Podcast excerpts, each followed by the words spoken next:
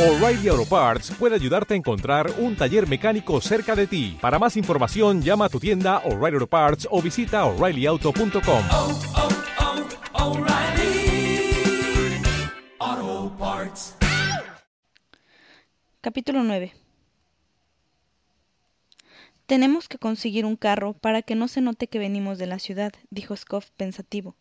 Uno de esos que llevan cosas al mercado. Estaban en la sala de estar del Paradise Row, Monk, Scoff y Hopper, que todavía se retenía de su reci- reciente herida. Como el verano tocaba a su fin, cada día oscurecía más pronto.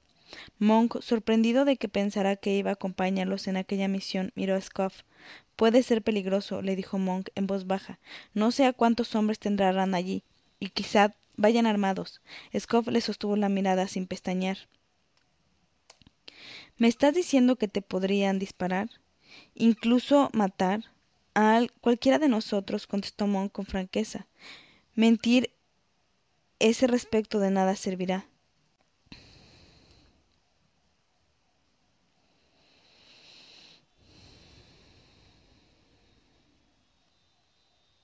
y solo conseguiría que Scuff se sintiera excluido. La mirada de Scuff no vaciló. Entonces no somos diferentes, señaló. Puede hacer cosas. Mon se quedó un momento sin saber qué contestar. Quería proteger a Scuff, asegurarse de que en aquella tragedia al menos él saliera ileso. Hester nunca dejaría de lamentarse si Scuff sufría algún daño por haber ido a rescatarla. Voy con nosotros, dijo Scoff, sin aguardar la respuesta de Monk. Vamos a buscar a Hester y a unos niños que son como yo era antes. Seré útil. Además, el señor Hopper todavía está herido. Me necesitas. Tenemos que hacer esto. Sí, en efecto, convino Monk, pero tienes que hacer lo que te digan. Lo haré, prometió Scoff, asintiendo con la cabeza. Monk no le creyó, pero no era momento de, de discutir. Tiene razón, observó Hopper. Necesitamos un carro de campo, algo que no llame la atención en una carretera rural. No tendremos ocasión de atraparlos si no los pillamos por sorpresa. Veré si alguien sabe quién tiene un carro fuerte que podamos utilizar. Squeaky lo sabrá, dijo Scoff con entusiasmo. Puede conseguir cualquier cosa si realmente quiere. No agregó que por Hester lo haría, pero Monk sabía lo que pensaba. Puedo ir a decírselo. Monk miró a Hopper y después a Scoff. Bien, ve y pídeselo. Lo necesitamos mañana antes del amanecer. No hay tiempo que perder. Iría ahora mismo, pero tenemos que aguardar a que haya algo de luz. De noche no podemos meternos por caminos que no conocemos. Tendré que decirle para qué lo queremos, señaló Scoff. Por supuesto, aceptó Monk a regañadientes. No hay más remedio. Cuéntale lo que sea preciso para que lo entienda y que le quede claro que es urgente. Dile que pagaré lo que sea necesario. Scoff sonrió brevemente y luego fue a recoger su chaqueta del perchero, donde estaba colgada al lado de la de Monk. Un instante después estaba en la calle y oyeron que la puerta se cerraba. Monk y Hopper se pusieron a estudiar los mapas que tenían de la zona donde Magnus Rand había dicho que estaba la casa del campo. Podían ver las carreteras principales, pero habría muchos caminos que no estarían marcados. Había mucho que planear, con variaciones para cubrir cualquier imprevisto que pudiera surgir. Scoff fue a la carrera a ver a. La luz ya era brumosa sobre el río y el color del cielo se iba oscureciendo en el oeste. Tomó el primer transbordador que pudo, apretujado en el asiento junto a un hombre obeso, con un bobín que le venía grande y se le apoyaba en las ojeras, orejas. Scoff pagó su pasaje antes de adentrarse en la corriente y saltó a la tierra en cuanto tocaron los escalones de piedra de la otra orilla. Normalmente habría aguardado a que pasara unos, un omnibus y habría hecho los transbordos necesarios para llegar al menos hasta Grace Im Road. Esta vez corrió entre el tráfico y paró un coche de punto. Le sorprendió que el conductor no cuestionara sus posibilidades de pagar. Tal vez ya aparentaba ser un muchacho, no el niño que sentía dentro de sí. Tan deprisa como pueda, dijo. Quiero ir a la clínica de Portpole Lane, delante de la cerveza, de la cervecera. ¿Estás enfermo? Lo miró, receloso. Scoff exageró un poco la verdad, o tal vez mucho. No, mi madre es el médico de allí. Dese prisa, por favor. El cochero seguía recelando, pero cuando Scoff le puso dos chelines en la mano, dejó de discutir el asunto y asusó el caballo. Scoff sabía que había dado el cochero dinero de sobra, para pagar el trayecto de modo que en cuanto el carruaje se detuvo junto al bordillo en Portwood Lane, saltó, cruzó la acera corriendo y entró. La mujer que estaba sentada al escritorio de la entrada levantó la vista de inmediato, suponiendo que era una, una emergencia. Entonces reconoció a Scoff y el asunto pasó de ser sanitario a ser personal. Se levantó de la silla y corrió a su encuentro. Hola, Hetty, dijo Scoff, apresurado. Tengo que ver al señor Robinson enseguida. ¿Está en su despacho? Eso espero, contestó Hetty. ¿Quieres que? No, gracias. Enfiló corriendo al estrecho pasillo, pero en seco delante de la puerta de Squeaky. Llamó, la abrió y entró sin aguardar una respuesta, cerrándola de golpe a sus espaldas. Squeaky abrió la boca para soltarle lo que opinaba de semejantes modales. Entonces vio el semblante de Scuff y por una vez se mordió la lengua. Creemos que sabemos dónde está, Scoff se inclinó sobre el escritorio, lleno como siempre de documentos, cartas y anotaciones de cálculos. Tenemos que ir mañana a rescatarla. Tenemos que acercarnos sigilosamente para que no sepan que somos nosotros. Puede que haya armas en el campo. Tiene que ayudarnos, por favor. Squeaky lo miró fijamente con el pelo largo y alborotado, el rostro rebosante de indignación. ¿Estás insinuando que quizás no lo haría? Vigila esa lengua, chaval. Te daré un buen sopapo cuando eso haya acabado. ¿Dónde está? ¿Qué dice Monk? ¿Te envía a él o has venido por tu cuenta? Armas, ¿eh? Scoff respiró profundamente y se calmó un poco. Tenemos que ir a una casa de campo tan temprano como podamos, pero todos son veredos y senderos, de modo que no podemos ir de noche. No deben saber que somos nosotros, ni siquiera imaginarlo. Despacio, despacio, dijo Squeaky, gesticulando. ¿Quiénes son? Nosotros. Monk, el señor Hopper y yo contestó Scoff. La, la impaciencia le hacía cambiar el peso de un pie al otro. Usted puede encontrar un carro, si quiere, puede encontrar cualquier cosa si realmente lo quiere. Squeaky se levantó. Por supuesto que puedo, convino. ¿A cuántas personas tiene que llevar ese carro? Es lo único que necesito saber. Scoff tragó saliva. A nosotros tres, Hester y los tres niños que raptaron para sacarle sangre. ¿Cómo sabes eso? Squeaky entornó los ojos, escuchando lo que no debes, ¿eh? Solo un poco. ¿Va a conseguirnos un carro o no? Claro que sí. Iré con ustedes, supongo. Supongo que tendré que conducirlo. La mera idea lo llenaba de espanto. Conocía bien el río, pero los caballos eran un asunto completamente distinto. De todos modos, no podía permitir que nadie se diera cuenta de que tenía miedo. Squeaky lo miró de arriba abajo y había algo en sus ojos que bien podía hacer respeto. Vamos, pues, dijo bruscamente, como si Scoff le estuviera haciendo esperar. Iremos a buscar un carro y un caballo. Scoff se enderezó al instante. Sí, señor, dijo, y en cuanto se dio cuenta de que había llamado señor a Squeaky, ya fue demasiado tarde para retirarlo. El recado les tomó más tiempo de lo esperado. Parecía que con demasiada frecuencia hubiera una razón o una excusa. El carro era demasiado grande, demasiado pequeño, tenía una rueda rota, el caballo era renco o el precio exorbitante. Scoff se habría quedado con el último sin rechistar, pagando lo que fuese, pero Squeaky le hizo callar y se marcharon. Las farolas ya estaban encendidas y era noche cerrada cuando por fin encontraron un carro muy bueno y compraron un montón de heno para darle más autenticidad. Y para esconder lo que queremos, agregó Squeaky, mejor que la gente no sepa lo que tiene que saber. Scoff lo entendió. La misión debía tener éxito. Cualquier cosa que la hiciera mejor, más segura, era buena. Incluso estuvo de acuerdo en irse a casa sin protestar y confiar en que Squeaky llegara a las cuatro de la madrugada con el caballo y el carro, de modo que pudieran salir de Paradise justo antes del amanecer. De esa manera estarían bien lejos de la zona donde los conocían antes de que otras personas salieran a las carreteras. Cuando nos crucemos con gente que ya se haya levantado, serán campesinos, señaló Squeaky. Más vale que seamos invisibles, y eso significa que el señor Monk tiene que quitarse esa ropa que le cae como si un sastre se lo hubiera echado a medida. Cosa que seguramente es así. Tampoco debemos parecer barqueros en un lugar tan apartado del río como al que estaremos yendo nosotros. ¿Nosotros? preguntó Scoff, y en el acto deseó no haberlo hecho, pero ya era demasiado tarde. Squeaky se volvió para mirarlo. ¿Vas a decirme que eres capaz de manejar el caballo todo el camino de ida y vuelta? A los caballos no solo se les da órdenes, ¿sabes? Tienen su propia personalidad como cualquiera. Si tienes que ir a rescatar a la señorita Hester y a sus críos, de nada te servirá discutir con caballo que no te entienda.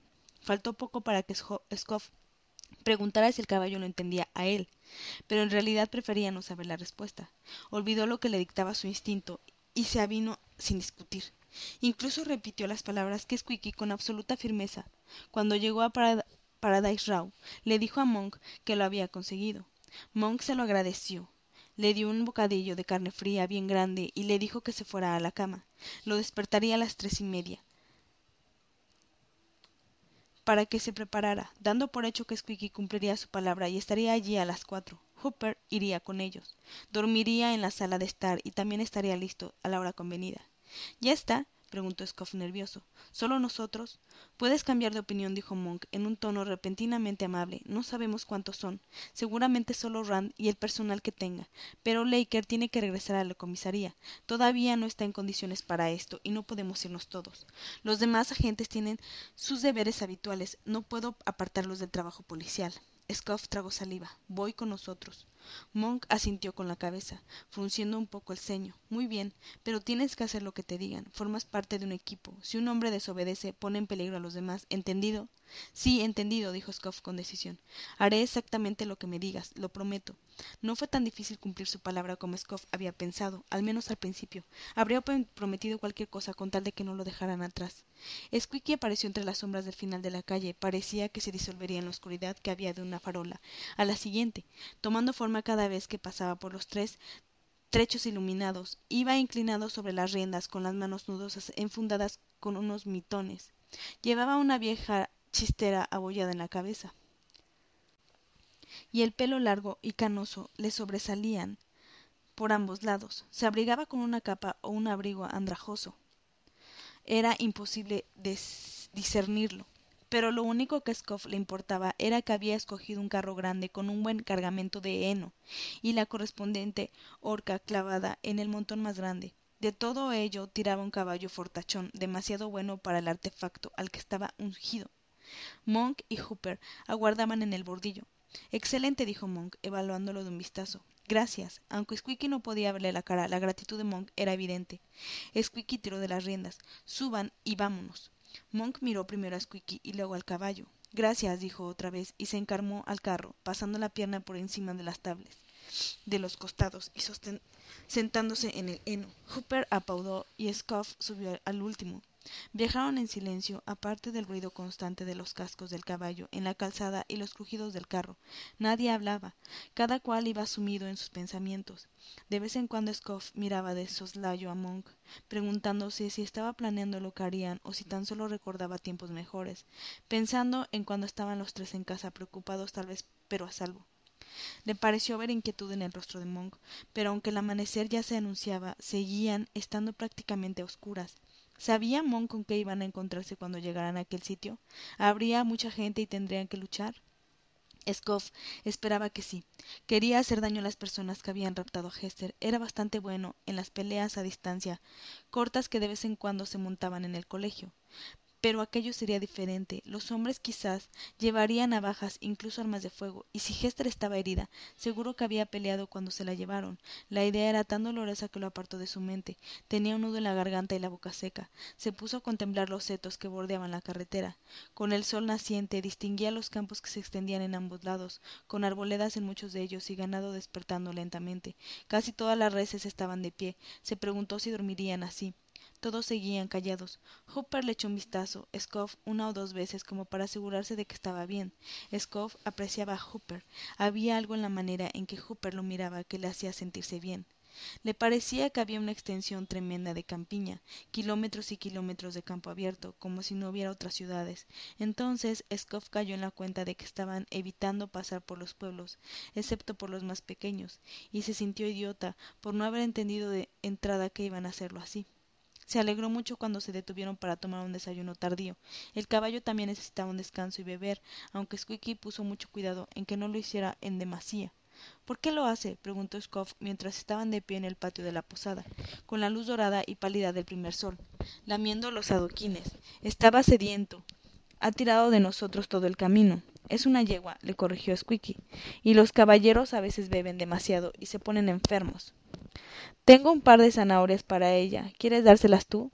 Scoff lo meditó un momento. Ahora que estaba de pie en el suelo, el caballo se veía enorme. Entonces se fijó en la sonrisa de Squeaky. Claro que sí, dijo de pronto. Dame las zanahorias. Squeaky se las pasó. Pon la mano abierta así. No querrás que también se lleve tus dedos. Los dedos no le harían ningún bien. Scoff le lanzó una mirada hosca y agarró las zanahorias. Fue hasta la yegua y la sostuvo con la mano abierta, procurando aparentar que daba de comer a los caballos a diario. La yegua les tomó con delicadeza, soplando aire caliente por las narinas. Scoff le miró la cara mientras masticaba, y la yegua gesticuló esperanzada por si había más. No tengo más, le dijo Scoff. No tienes que comer demasiado o te pondrás enferma. ¿Acaso no lo sabes? La yegua volvió a darle un golpe con el belfo, más fuerte esta vez. Fue entonces cuando vio movimiento en el heno que transportaba el carro. Fue solo una especie de estremecimiento, como si hubiera algo vivido debajo. La rata no le gustaba en lo más mínimo, pero estaba acostumbrado a ellas, o lo había estado cuando vivía en las orillas del río. Prefería con mucho encontrarse con un estando de pie en el suelo que sentado a su lado en el heno. Agarró un puñado de heno y lo apartó en el lugar de una rata encontró a Worm, acurrucado tan lejos como podía, mirándolo fijamente con los ojos muy abiertos. Estuvo a punto de preguntar, Worm, ¿qué hace allí? Pero la respuesta era evidente, también quería ayudar. ¿Qué demonios piensas que hará la señorita Claudine cuando descubra que te has ido? dijo entre dientes. Se volverá loca. Desmontará la clínica entera buscándote. Worm avanzó a rastras unos centímetros. No, no lo hará, susurró tratando de no levantar la voz. Le dejé una nota explicándoselo. No sabes escribir, atontado, dijo Scoff desesperado, y ahora no tenemos tiempo de llevarte de vuelta. Worm retorció el otro pie hacia adelante. Me la escribió Hetty, contestó, y no le puedes echar la culpa. Ella solo escribió el mensaje y yo puse mi nombre después. Sé escribir mi nombre, me enseñó ella misma. Scoff empleó unas cuantas palabras escogidas que creía haber olvidado, pero Worm le entendió perfectamente y ni siquiera pestañeó. Scoff notó una mano pasada en el hombro y se asustó. No deberías decir palabras como esas, dijo Worm sentenciosamente, aunque mirando a Squeaky que estaba detrás de Scoff. Y tú no deberías estar aquí, repuso Squeaky con severidad. Ya te lo advertí. Worm permaneció callado. Scoff dio media vuelta y vio que Monk y Hopper se acercaban. En la, el semblante de Monk se ensombreció, enojado cuando vio a Worm. Worm estaba muy asustado, pero no se movió. Fue Squeaky quien habló. Tenemos un polizón, dijo, despreocupado. Quiere ayudar, haremos que este insolente se le ocurre. Una cosa en su favor es que nadie se fijará en él. Miró fijamente a Monk casi sin pestañear. ¿Sabía que estaba aquí? inquirió Monk. No, contestó Squeaky. Viendo la expresión de su rostro, Monk no supo si creerle o no. Scoff no lo hizo, pero no abrió la boca. Monk miró a Worm. Más te vale hacer exactamente, exactamente lo que te digan. Vamos en busca de hombres que matan niños, ¿entendido? Worm asintió con la cabeza. Supongo que tendrás hambre, agregó Monk. Worm asintió de nuevo. Con un suspiro, Monk partió su gruesa rebanada de pan y por la mitad le ofreció un trozo a Worm. Sin dejar de mirar a Monk a la cara, Worm alargó el brazo y lo cogió. Se lo comió en treinta segundos. Viajaron a ritmo constante, siguiendo las indicaciones que Monk le había son sacado a Magnus Rand. Entrada la mañana estaban en la zona correcta. Tras unos cuantos errores y un par de preguntas encontraron una granja sin nombre en las afueras de Redditch. Respondía casi exactamente la descripción que había hecho Rand. Diría que es esta, dijo Hopper, mirándola físicamente desde la carretera. Era una granja vieja, a unos ciento cincuenta metros por un camino de tierra. La paja del techo necesitaba una buena reparación, pero estaba rodeada de tierra fértil.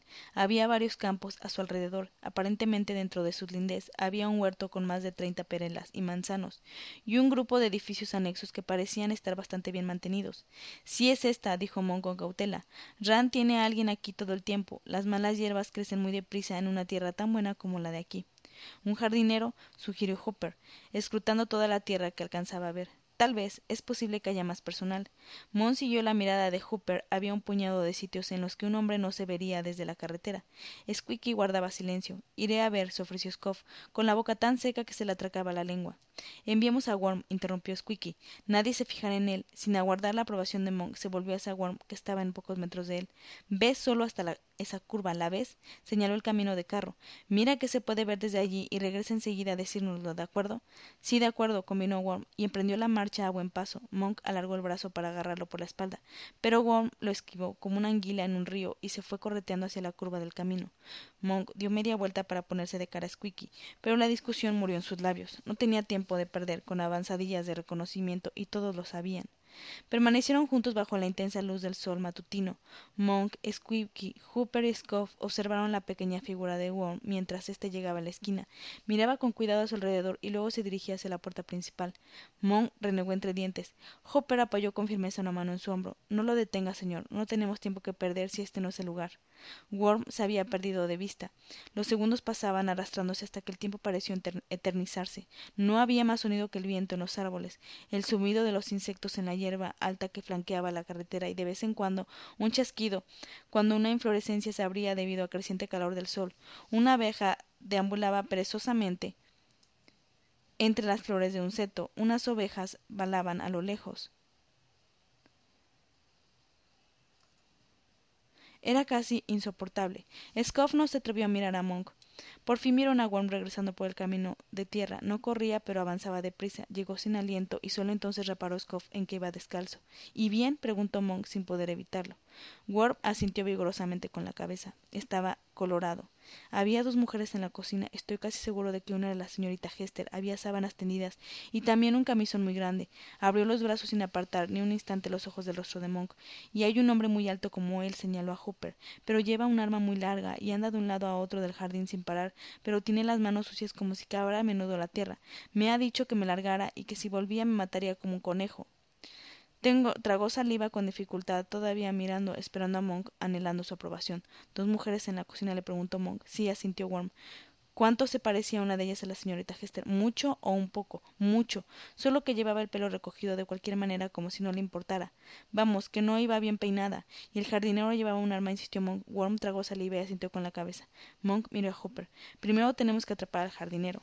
Monk tomó la decisión. No iban a obtener información mejor que aquella dio una palmadita a en el hombro. Gracias lo has hecho muy bien y a partir de ahora harás lo que se te diga o tendré que atarte al carro. Prometido worm asintió de nuevo pero esta vez sonriente sonrojado por el elogio había ayudado. Estudiaron lo que podía ver el paisaje durante unos minutos y luego empezaron a trazar planes para ver cómo podían hacer salir al jardinero fuera de las inmediaciones de la casa de modo que pudieran emboscarlo y quitarle el arma finalmente acordaron que worm haría de señuelo desde una distante prudencia. Eso puede hacerlo yo dijo Scoff de inmediato no no puedes le dijo monk con gravedad. Empiezas a ser muy alto.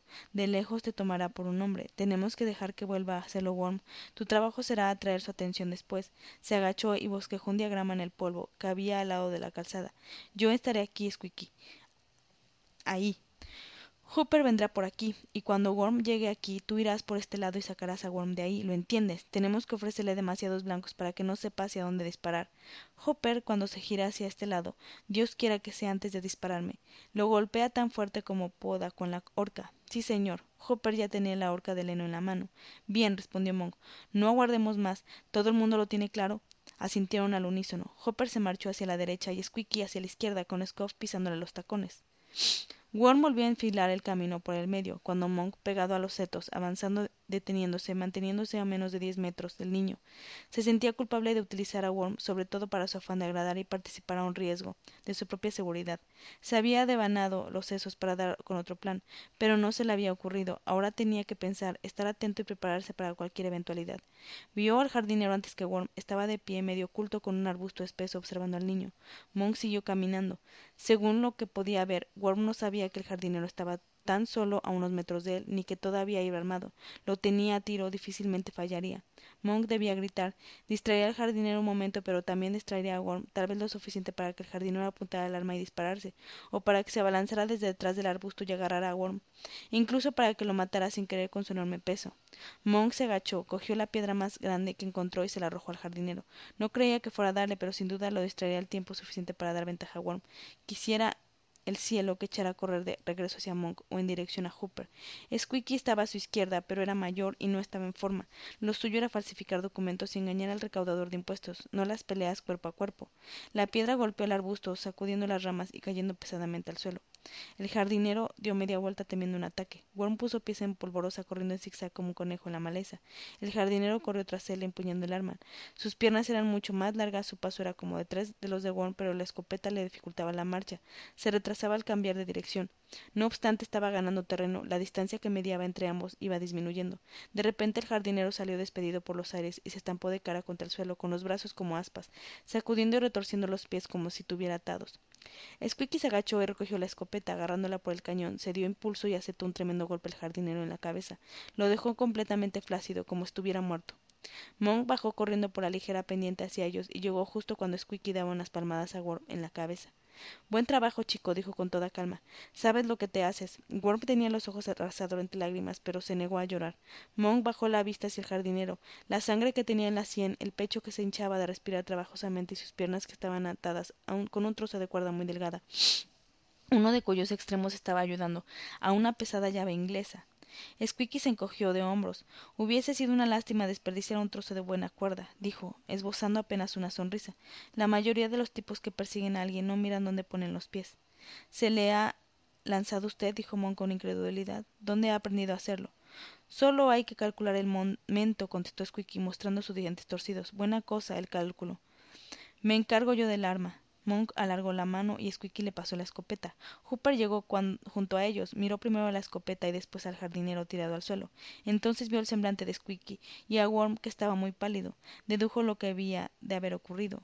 Recogió el trozo de cuerda y comprobó su resistencia. Se agachó para atar las muñecas del jardinero. Antes de hacer eso, dijo Monk enseguida, quítele la chaqueta, su gorra está allí, me las pondré y entraré. Hooper coja la escopeta y vaya por la parte delantera. No vaya a ser que Rand intente escapar por allí. Squeaky Quédese aquí vigilando al jardinero cuando acabemos de atarlo. Dele otro golpe si es necesario. Allí hay una buena estaca clavada en el suelo. El rodrigón de un árbol joven. Amárralo ahí, Scoff. Sí, Scoff dio un paso al frente. Ve a buscar el carro y el caballo. Tráelo aquí con cuidado y aguarda. Necesitamos tenerlo cerca si tenemos que llevarnos a alguien que esté enfermo. Squeaky te ayudará a darle la vuelta para que podamos salir directamente, quizá con prisa. Echó un vistazo a Hooper mientras ataba al jardinero, que empezaba a recobrar la conciencia. No use más cuerda de la necesaria, le advirtió. Tal vez la necesitemos para otros. Rand no vendrá de buena gana, y es posible que la señorita Rodnor tampoco. Tengo mucha, señor, dijo Hooper alegremente, dando un fuerte tirón a la punta de la cuerda para apretar el nudo. El gesto despertó del todo al jardinero, que se puso a aullar de dolor. Cállate, le dijo Hooper con dureza. El jardinero lo fulminó con la mirada. Le vio los ojos y se calló. Hooper revisó el arma para asegurarse de que estaba cargada y que funcionaba bien. Luego se dirigió lentamente hacia el lado de la casa. Caminó de la puerta principal. Scoff y Worm enfilaron a regañadientes el sendero hacia el carro y el caballo. Squeaky lanzó una mirada fulminante al jardinero, dirigió a Monk un gesto de asentamiento, casi como un saludo militar, y éste avanzó deprisa, en silencio hacia la puerta de la cocina, en la parte trasera de la casa. Worm había dicho que había visto a dos mujeres en la cocina, y que estaba casi seguro de que una de ellas era Hester, de lo que cabía deducir que la otra sería Adrian Rednor. Se habían hecho amigas o su enemistad había empeorado. ¿Dónde iba a meterse Monk? Si ahora cometía una equivocación, ahora aún era posible que todo terminara en tragedia. Si Adrián tenía un cuchillo de cocina en la mano y le entraba el pánico, podría hacerle cualquier cosa. Se caló la gorra del jardinero para taparse mejor la cara. El jardinero solía llamar antes de entrar. Era un aliado de Rand, un empleado, un criado, alguien que estaba en deuda con él por un antiguo favor, un pariente incluso. Había demostrado tener una vena violenta al ver a Worm por segunda vez. ¿Qué clase de hombre perseguía a un niño de ocho años con una escopeta cargada? Uno que estuviera asustado con algo muy peligroso que ocultar. Monk llamó a la puerta y acto seguido le abrió. Estaba en la entrada trasera de una gran cocina de granja. En medio del suelo de piedra, a unos tres metros Monk, estaba Adrian Rednor con un cuchillo cebollero en la mano, cortando zanahorias en una tabla de madera. Por un momento no prestó atención a la presencia de Monk, entonces se dio cuenta de que no era el jardinero y abrió mucho los ojos. ¿Quién es usted? Apretó con fuerza el mango del cuchillo y fue a su encuentro con los ojos entornados y la hoja en posición de ataque baja, como si fuera a clavársela. Monk no contestó y se movió hacia la gigantesca cocina económica. Estaba caliente. Encima había cazuelas de estofado a punto de hervir y una olla burbujeante del tipo de las que se utilizaban para cocer pudines. Había suficiente comida para alimentar a ocho o diez personas. La rejilla donde se escurrían las cazuelas y sartenes limpias estaba a un par de palmos de su mano derecha. Adrián se acercó a él con la punta del cuchillo apuntándole a la barriga. ¿Quién es usted? repitió enojada. Monk agarró una de las cacerolas de cobre más pequeñas y le dio un golpe en el brazo tan fuerte como pudo. La notó chocar con hueso y el cuchillo cayó en un estripo al suelo. Adrián dio un grito ahogado de dolor y palideció. Cayó de rodillas con el brazo colgándole inutilizado. Se hizo un momento de silencio. Adrián tomó aire para gritar. Monk agarró otro sartén. No, dijo en voz baja. Ese brazo no se curará si lo golpeo otra vez. Siéntese en esa silla y no se mueva. No quiero tener que atarla, pero no puedo dejarla suelta. Apartó el cuchillo de una patada lo bastante lejos para que ella no lo alcanzara y la ayudó a sentarse en la silla. Había suficiente cordel de cocina para atarla, impidiéndole moverse. Le sorprendió la cantidad de nudos marineros que le acudieron a la mente desde algún recóndito lugar de su memoria. A su pesar, también la amordazaron. No se fiaba de que no pusiera a chillar en cuanto salieron de la cocina. Monk la dejó allí y salió silenciosamente por la puerta que daba al vestíbulo, atento a cualquier sonido que advirtiera de una presencia humana. Tardó un poco en oír un murmullo de voces. Fue de puntillas hasta la puerta y escuchó. Oyó la voz de un hombre, luego otra voz masculina y finalmente la de una mujer. No entendía lo que decía, pero reconoció el tono de Hester. Su musicalidad dijera lo que dijese. Agarró con cuidado el picaporte y lo giró. Se dio cuando lo tocó y Monk abrió la puerta de golpe. Dentro de la habitación había una cama grande. Recostado en las almohadas yacía un anciano con el rostro demarcado por la enfermedad, pero rebosante de vida. Tenía un brazo atado con correas al tronco, y la aguja que le perforaba la piel iba conectada en un tubo de cristal lleno de un líquido rojo. Solo podía ser sangre. El tubo estuvo estaba conectado a una botella suspendida de un artefacto de alambre y cuerda arrimado a la cama. Hester estaba a su lado, todavía vestida con su uniforme gris a su lado de enfermera. Lo llevaba arrugado y manchado de sangre, como si no se lo hubiese cambiado durante días. Pero la alegría que inundó su semblante cuando vio a Monk la volvió tan guapa como cualquier mujer viva. Rand, blanco de ira, con los ojos castellantes, estaba justo detrás de ella. Rápido como un gato, cogió el bisturí de una caja de instrumentos y le alargó el brazo para agarrarla del hombro. En un instante horrible, Monk adivinó sus intenciones. Le cortaría el cuello si Monk no se retiraba. Hester era, ante todo lo que siempre había sido para Rand, un rehén al que utilizar. Hester alargó el brazo como si quisiera suplicar a Monk que obedeciera. Acto seguido lo echó para atrás, con fuerza, clavando el codo con la boca del estómago de Rand, justo en el punto más vulnerable, en la curva donde se juntaban las rodillas las costillas. Rand dio un grito ahogado y se agachó. Hester lo golpeó de nuevo, esta vez en la cara, en el labio superior justo debajo de la nariz que chorreó sangre. Monk agarró el brazo de Rand y se lo retorció. El bisturí cayó al suelo mientras Hopper entraba en la habitación desde el vestíbulo.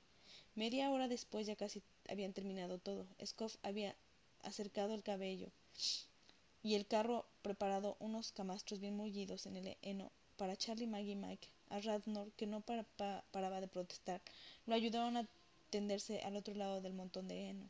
Adrián todavía iba vendada, y Hester hizo lo que pudo para fijarle el brazo roto y ponérselo en cabestrillo. Estaban listos para emprender el largo regreso a casa. Ataron al jardinero donde la policía local pudiera encontrarlo y dejaron la casa cerrada hasta que la investigación concluyera. Hooper se quedó con él para asegurar de que de que todo se hacía legalmente y con orden. Squeaky condujo el carro haciendo turnos con Scoff. Worm iba sentado con ellos en el pescante observándolo todo. Hester y Monk iban sentados de lado en el heno, atendiendo de vez en cuando a los enojados heridos, reacios prisioneros. Por lo general los ignoraron, incluso Radnor, que daba la impresión de ser el que estaba menos desconcertado de todos ellos.